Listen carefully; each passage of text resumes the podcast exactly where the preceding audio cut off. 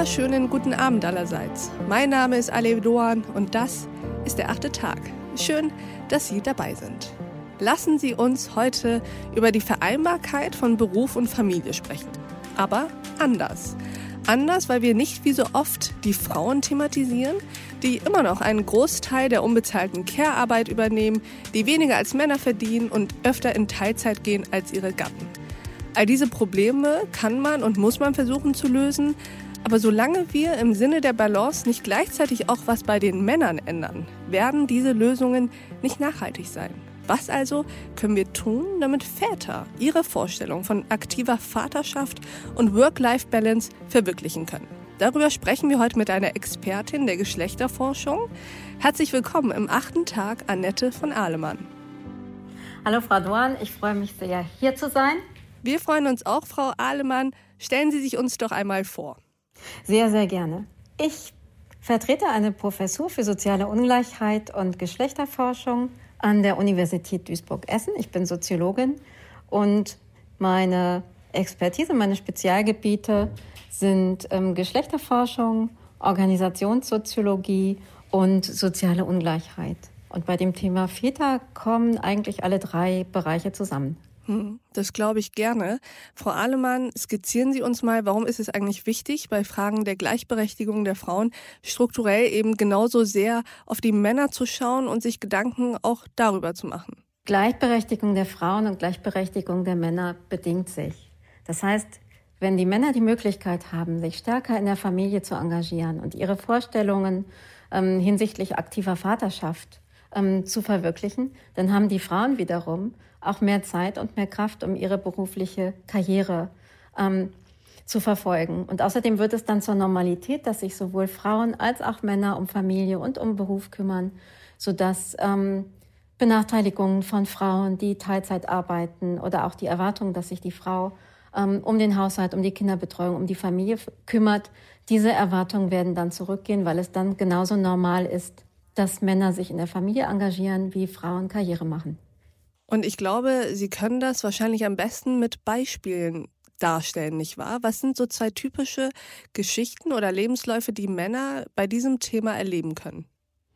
Also ich kann zwei Väter darstellen, die wir auch untersucht haben zwei anonymisierte, typ typisierte Fälle. Die sind aber typisch für zwei Väter, die beide ähm, sich gleichberechtigt in Beruf und Familie einbringen wollen, die beide Karriere machen wollen, die aber auch beide gerne viel Zeit mit ihren Kindern verbringen möchten, auch gleichberechtigt zu ihren Partnerinnen. Und der eine schafft das und der andere schafft das nicht. Wir gucken uns diese beiden Väter jetzt mal näher an. Den einen Vater nenne ich Herrn Müller. Herr Müller ist 33 Jahre alt, der Sozialwissenschaftler und arbeitet als Senior Consultant im Marketing eines Konsumgüterkonzerns. Er arbeitet durchschnittlich 50 Stunden in der Woche. Er hat oder das Paar hat einen zweijährigen Sohn. Herr Müller hat keine Elternzeit genommen. Das ist das, was Herrn Müller erstmal charakterisiert. Und dann haben wir auf der anderen Seite Herrn König. Herr König ist 39 Jahre alt, ist Wirtschaftsmathematiker und arbeitet als Senior-Experte in einem Logistikkonzern. Er arbeitet 30 Stunden an vier Tagen in der Woche. Er hat zwei Kinder von sieben und vier Jahren. Und Herr König hat bei beiden Kindern sechs Monate Elternzeit genommen. Und auch Herr König wurde gefragt, ob er nicht beruflich weiterkommen möchte. Aber das möchte er erstmal nicht. Und er hat auch bewusst die Elternzeit und die Teilzeit genommen. Für beide Väter sind Beruf und Familie wichtige Lebensziele. Aber Herr König schafft das besser als Herr Müller und wir haben uns gefragt, woran liegt das eigentlich? Und dabei haben wir uns die Unternehmen von beiden angeguckt. Bei Herrn Müller, das ist der Vater, der keine Elternzeit genommen hat und der am Ende auch Karriere machen wird, obwohl er es gar nicht möchte. Der arbeitet in einem Konsumgüterkonzern mit einem ständig veränderlichen Sortiment. Das, das Unternehmen orientiert sich an globalen Märkten, die sich ständig verändern. Im Unternehmen selber gibt es permanente Umstrukturierungen. Auch kein Arbeitsplatz ist sicher. Es herrscht Unsicherheit auch hinsichtlich der Arbeitszeiten und der Beschäftigung und ein hoher Arbeitsdruck und ein hoher Präsenzdruck, auch weil man ständig im Kontakt ist, ständig Besprechungen hat und sich ständig mit den wichtigen Lieferanten und Betrieben im Gespräch ist. Bei dem Herrn König, den ich eben kurz dargestellt habe, ist das ganz anders. Herr König arbeitet auch in einem Unternehmen auf einem umkämpften Markt, aber sein Unternehmen ist Marktführer. Und es gibt in dem Unternehmen eine ganz lange Tradition betrieblicher Mitbestimmung mit regulierten Arbeitsbedingungen und einer hohen Arbeitssicherheit. Und dadurch ist das Anspruchsbewusstsein der Mitarbeitenden relativ hoch. Also die wissen, dass sie den Betriebsrat ansprechen können, zum Beispiel, der sie im Konfliktfall vertritt. Die Unternehmenskultur wiederum, die ist auch sehr techniklastig. Ähm, die ist sehr ergebnisorientiert. Leistung zählt mehr als Anwesenheit. Wissen Sie, Frau von Ahlemann, welche zynischen Schlüsse ich aus diesen beiden Beispielen ziehe? Erzählen Sie. Der zynische Schluss Nummer eins ist, werde lieber Mathematikingenieur als Sozialwissenschaftler. Und zynischer Schluss Nummer zwei ist, ob du tatsächlich aktive Vaterschaft erleben kannst mit deinem Beruf, ist am Ende eine Glückssache, bei welchem Unternehmen du landest.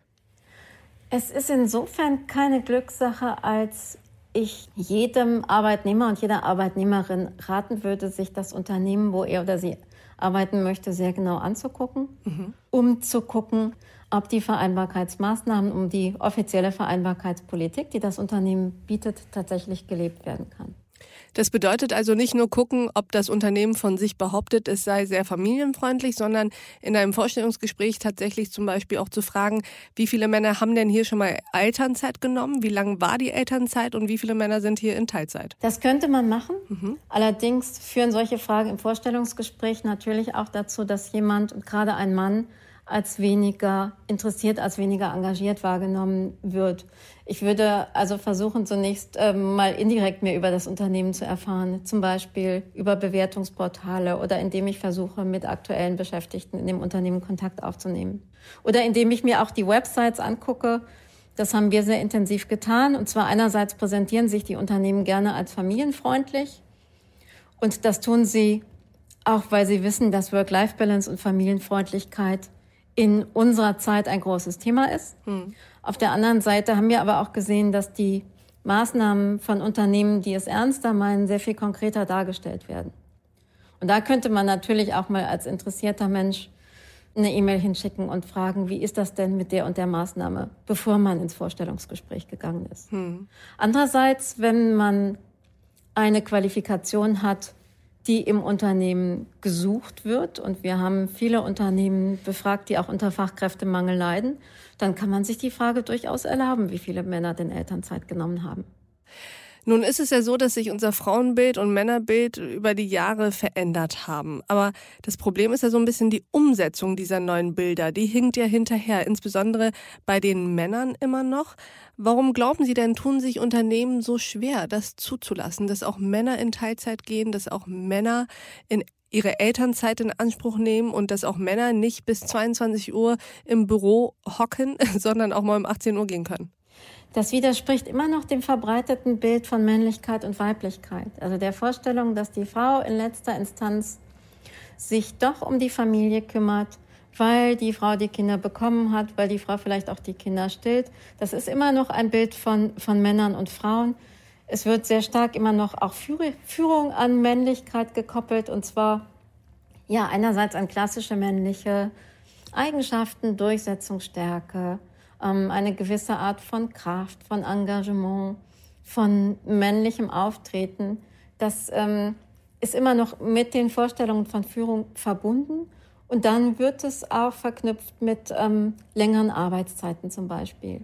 Das heißt aber auch, dass in, in Unternehmen längere Arbeitszeiten auch genutzt werden, um sich als Führungsnachwuchs in Position zu bringen. Also dass dann diejenigen, die länger arbeiten können und die Karriere machen wollen, das eben auch ausspielen, indem sie länger arbeiten, indem sie sich nach der Arbeit noch zusammensetzen, irgendwas Spannendes erarbeiten und das dann am nächsten Tag präsentieren. Aber ist das nicht eigentlich ein Fair Deal? Das ist nicht gesagt, denn wenn Anwesenheit ähm, vor allem zählt hm.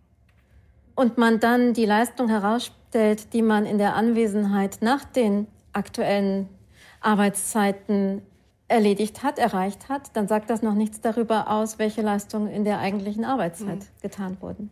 Also wenn nicht nur gesehen wird, was schaffen die Leute, sondern auch, wie lange sind sie da, können die Leute, die schlicht nur da sind, äh, auch mehr punkten. Würden Sie eigentlich sagen, dass Männer, die ihre Vaterrolle wahrnehmen, und zwar merklich wahrnehmen, so dass das Umfeld, auch das Arbeitsumfeld, was davon merkt, immer noch stigmatisiert werden? In einigen Fällen ja.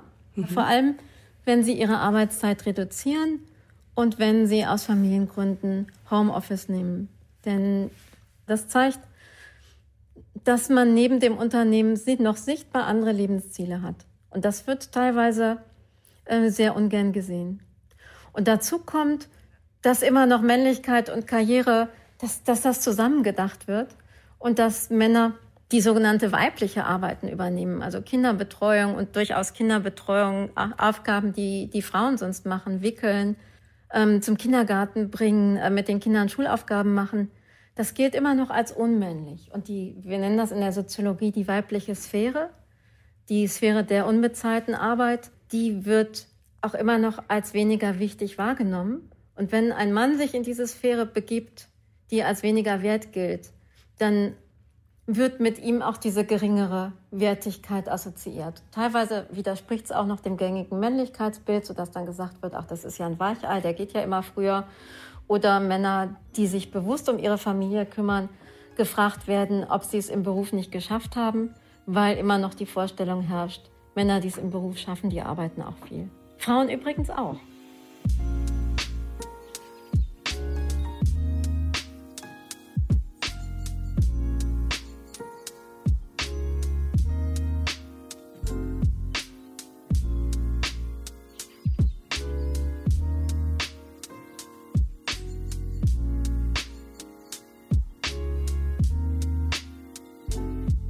Ich sehe hier tatsächlich zwei Entwicklungen, die zeitlich eigentlich parallel, aber inhaltlich total konträr ablaufen. Auf der einen Seite sieht man insbesondere ja in manchen Stadtteilen, auch hier in Berlin, immer mehr Männer, die ganz modern die Kinderwagen durch die Parks dieser Welt schieben. Und auf der anderen Seite tut sich in Sachen Gender Pay Gap wenig bis nichts. Wie kann das also sein, dass wir nach außen so tun, als ob wir total modern wären und neue moderne Männlichkeitsbilder hätten, aber in der Realität ist das überhaupt nicht der Fall. Das eine, dass wir auf der Ebene, ist, dass wir auf der Ebene der Leitbilder ein neues Verständnis von Gleichberechtigung und von Mutterschaft und Vaterschaft haben. Und dieses neue Verständnis von Vaterschaft, das sind die Väter, die die Kinderwagen durch die Stadt schieben und die ihre Kinder auch wickeln. Und die Vater sind ab dem Zeitpunkt der Geburt oder vor der Geburt schon und nicht erst, wenn die Kinder, wenn die Kinder sprechen können. Das hat sich verändert.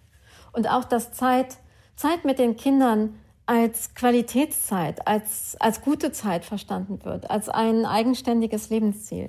Das ist neu. Und dass sich Väter das von ihren eigenen Vätern absetzen und sagen, ich möchte gerne Zeit mit meinen Kindern verbringen, das ist mir wichtig. Ich will für die da sein, ich will die aufwachsen sehen. Und ähm, wir sehen ja auch, dass das Elterngeld ein absolutes Erfolgsmodell ist, in dem Sinne, dass es, dass es immer stärker genutzt wird. Von 21 Prozent der Väter die das 2008 genutzt haben, bis äh, ja, heute sind es 40 Prozent. Das heißt aber auf der anderen Seite, dass immer noch 60 Prozent der Väter es nicht nutzen, also nicht mal diese zwei Monate nehmen. Und ähm, dass die Arbeit immer noch traditionell aufgeteilt wird nach dem Muster, der Mann ähm, arbeitet Vollzeit, die Frau arbeitet Teilzeit. Zwei Drittel aller Mütter immer noch arbeiten Teilzeit. Bei den Vätern arbeiten etwa sechs Prozent Teilzeit und die machen es in der Regel nicht aus Familiengründen, sondern weil sie keine Vollzeitarbeit gefunden haben. Das wirkt sich natürlich auch auf das Lebenserwerbseinkommen von Müttern aus und auch von Vätern. Und ähm, was wir auch sehen, ist, dass Väter für Väter belohnt werden dafür, dass sie Väter sind. Also Studien zeigen, dass Väter durchschnittlich mehr Geld verdienen als kinderlose Männer. Und zwar vor allem, wenn sie verheiratet sind und in Haushalten mit einer traditionellen Arbeitsteilung leben.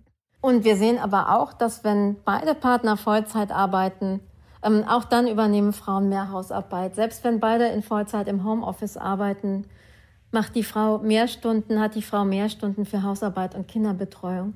Und das liegt teilweise auch an unterschiedlichen Leitbildern von Männern und Frauen, die dann aktiviert werden, wenn zum Beispiel ein Kind kommt. Das heißt, ein völlig gleichberechtigtes Paar mit gleichberechtigten Partnerschaftsleitbildern, das kann in eine Traditionalisierungsfalle tappen in dem Moment, wo ein Kind geboren wird, wenn sie zum Beispiel das Leitbild haben, die Mutter ist nachmittags zu Hause oder wir kaufen ein Eigenheim, weil eine glückliche Kindheit ist nur im Eigenheim auf dem Land denkbar. Dann verlängern sich aber die Anfahrtszeiten dann muss ein Partner auf jeden Fall Vollzeit arbeiten und auch ein sicheres Einkommen ähm, nach Hause bringen. Und das ist in der Regel der Mann. Und dann kommt, dann grätscht natürlich auch der Gender Pay Gap mit hinein. Denn gerade wenn es um die Aufteilung von Elternzeit geht, gucken Paare sehr genau, wer von uns verdient denn mehr Geld, wer hat den geringeren Lohnausfall. Und da wir den Gender Pay Gap haben, ist es in der Regel der Mann, der mehr Geld verdient. Und selbst wenn der Mann etwas mehr Geld verdient als die Frau, entscheiden sich viele Paare dafür, dann nimmt die Frau mehr Elternzeit. Und in diesem Moment rutscht sie dann in die Vereinbarkeitsfalle, in die Teilzeitfalle, äh, in die Traditionalisierungsfalle hinein. Und dann passieren praktisch Fahrtabhängigkeiten, die das Paar, das mal gleichberechtigt angefangen hat, in eine völlig traditionelle Lebensführung führen, die keiner von beiden gewollt hat.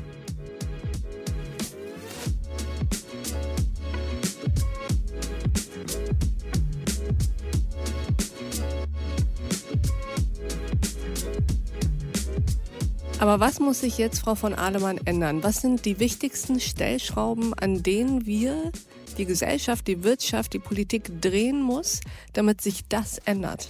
Damit Väter wieder aktiver Väter sein können, ohne ungerechtfertigte Einbußen in ihrem Job erleben zu müssen? Das ist eine gute Frage, weil da gibt es sehr viele Stellschrauben. Ich habe mir mal die Unternehmen angeguckt und würde unternehmensseitig sagen, dass Unternehmen Vereinbarkeit auch als wichtiges Teil der Unternehmenskennzahlen und der Führungskennzahlen verstehen müssten, sodass Führungskräfte zum Beispiel danach gemessen werden, ob die Maßnahmen im Unternehmen auch genutzt werden können. Hm. Dann müsste, und das ist auch ein Hinweis an die, an die Wissenschaft in Verbindung mit der Wirtschaft, diese Zertifizierung, die es gibt, das Audit Beruf und Familie oder Total Equality, Viele Unternehmen machen das. Diese Audits kosten relativ viel Geld. Und der Vorteil ist, dass die Unternehmen dann auf ihre Homepage schreiben können, wir sind, ein, wir sind zertifiziert als familienfreundliches Unternehmen. Und das ist sehr beliebt, weil es eben in Zeiten des Fachkräftemangels in vielen Branchen auch darum geht, qualifizierte und vor allem motivierte Bewerberinnen und Bewerber anzuziehen. Und diese Zertifizierungen müssten so angelegt sein, dass sie tatsächlich die Möglichkeiten messen, Vereinbarkeitsmaßnahmen zu nehmen, auch ohne Nachteile zu nehmen. Tun Sie das im Moment nicht gut? Da könnte man noch einiges nachbessern. Teilweise werden die Angebote gemessen oder auch die Verbesserung der Angebote im Vergleich zu einem früheren Zeitpunkt. Aber es ist eben auch schwierig zu messen, ob die Maßnahmen, inwiefern die Maßnahmen tatsächlich genutzt werden können da braucht es meiner Meinung nach noch mehr, noch gute soziologische Untersuchungen beziehungsweise mehr Soziologen in diesen Teams. Gibt es denn seitens der Politik etwas, was Sie fordern würden? Ich würde Vereinbarkeit noch viel stärker als Zukunftsthema verstehen wollen. Und zwar einerseits im Hinblick auf die Zusammenarbeit zwischen Politik und Unternehmen und Unternehmen reagieren sehr gut, einerseits auf Subventionen durch die Politik, andererseits aber auch auf Strafen oder auf Ansehensverlust. Und was eine Maßnahme, die ich sehr geeignet finde, ist eine verlängerte Teilzeit, die Einführung einer verlängerten Teilzeit, einer vollzeitnahen Teilzeit für Mütter und Väter. Was meinen Sie damit? Was bedeutet das konkret? Das bedeutet so 30 bis 32 Stunden ein Modell, was von der Familienpolitik auch immer mal wieder vorgeschlagen wurde, aber was nicht weitergeführt wurde. Wie viele Stunden sind Teilzeit im Moment? Die durchschnittliche Teilzeit beträgt 20 Stunden etwa, also die Hälfte der Vollzeitarbeitszeit. Es gibt die unterschiedlichen Teilzeitmodelle, aber es wird eben stärker unterschieden zwischen der klassischen Vollzeittätigkeit, also der Tätigkeit zwischen 40 und 42 Wochenstunden und der klassischen Teilzeittätigkeit, die so zwischen 18 und 25 Stunden beträgt. Und es ist seltener, dass eine vollzeitnahe Teilzeittätigkeit ausgeübt wird. Und es ist noch seltener, dass die von beiden Partnern ausgeübt wird. Und Sie glauben, dass wenn es diesen Mittelweg noch gäbe, noch mehr Männer und Frauen vielleicht beide diese, ich sag mal, Dreiviertelstelle öfter übernehmen würden? Ich habe die Hoffnung, dass es so ist, ja. Was ich mir auch vorstellen kann, ist, dass eine längere Elternzeit, dass längere Vätermonate, die oder Monate, die ausschließlich von einem Elternteil genommen werden können. Wenn die zur Normalität werden, dann werden Väter das auch tun. Das heißt, wenn es nicht zwei Vätermonate gibt, die wegfallen, wenn man sie nicht nimmt, sondern wenn es fünf oder wenn es sechs Vätermonate sind, dann machen es einfach mehr Männer, weil wir jetzt gesehen haben, die individuelle Kalkulation ist, wenn ich die nicht nehme, fallen die weg, also nehme ich die. Und das äh, führt dazu, dass in den Betrieben, dazu gibt es auch aktuelle Untersuchungen, die zweimonatige Elternzeit bei Vätern inzwischen als völlig normal gilt. Das ist kein Karrierenachteil, sondern karrierenachteilig wirkt es sich eher aus, wenn Väter mehr als zwei Monate Elternzeit genommen haben oder wenn sie ihre äh, Arbeitszeit reduziert haben. Ich denke, das sind doch ganz interessante Stellschrauben, über die es sich tatsächlich gesamtgesellschaftlich nachzudenken lohnt. Liebe Annette von Ahlemann, ich freue mich, dass Sie bei uns im achten Tag waren. Ich freue mich sehr, dass ich dabei war. Vielen Dank für Ihren Besuch. Und ich bedanke mich auch bei Ihnen, liebe Hörerinnen und Hörer, fürs Mithören und Mitdenken. Und ich würde mich freuen, wenn wir uns im nächsten achten Tag wieder begegnen. Bis dahin, auf sehr, sehr bald. Ihre Alef Doan.